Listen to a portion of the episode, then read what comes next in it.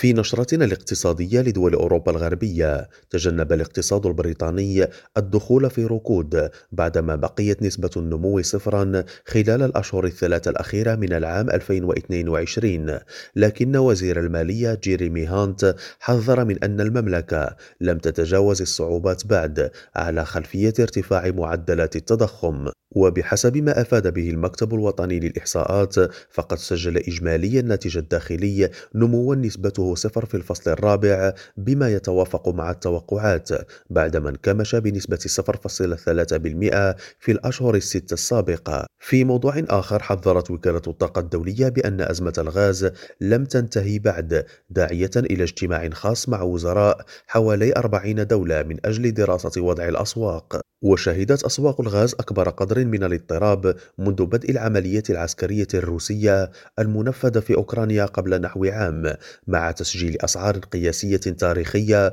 وضغط غير مسبوق على الأسواق العالمية للطاقة. إبراهيم الجمالي ريم راديو بروكسل.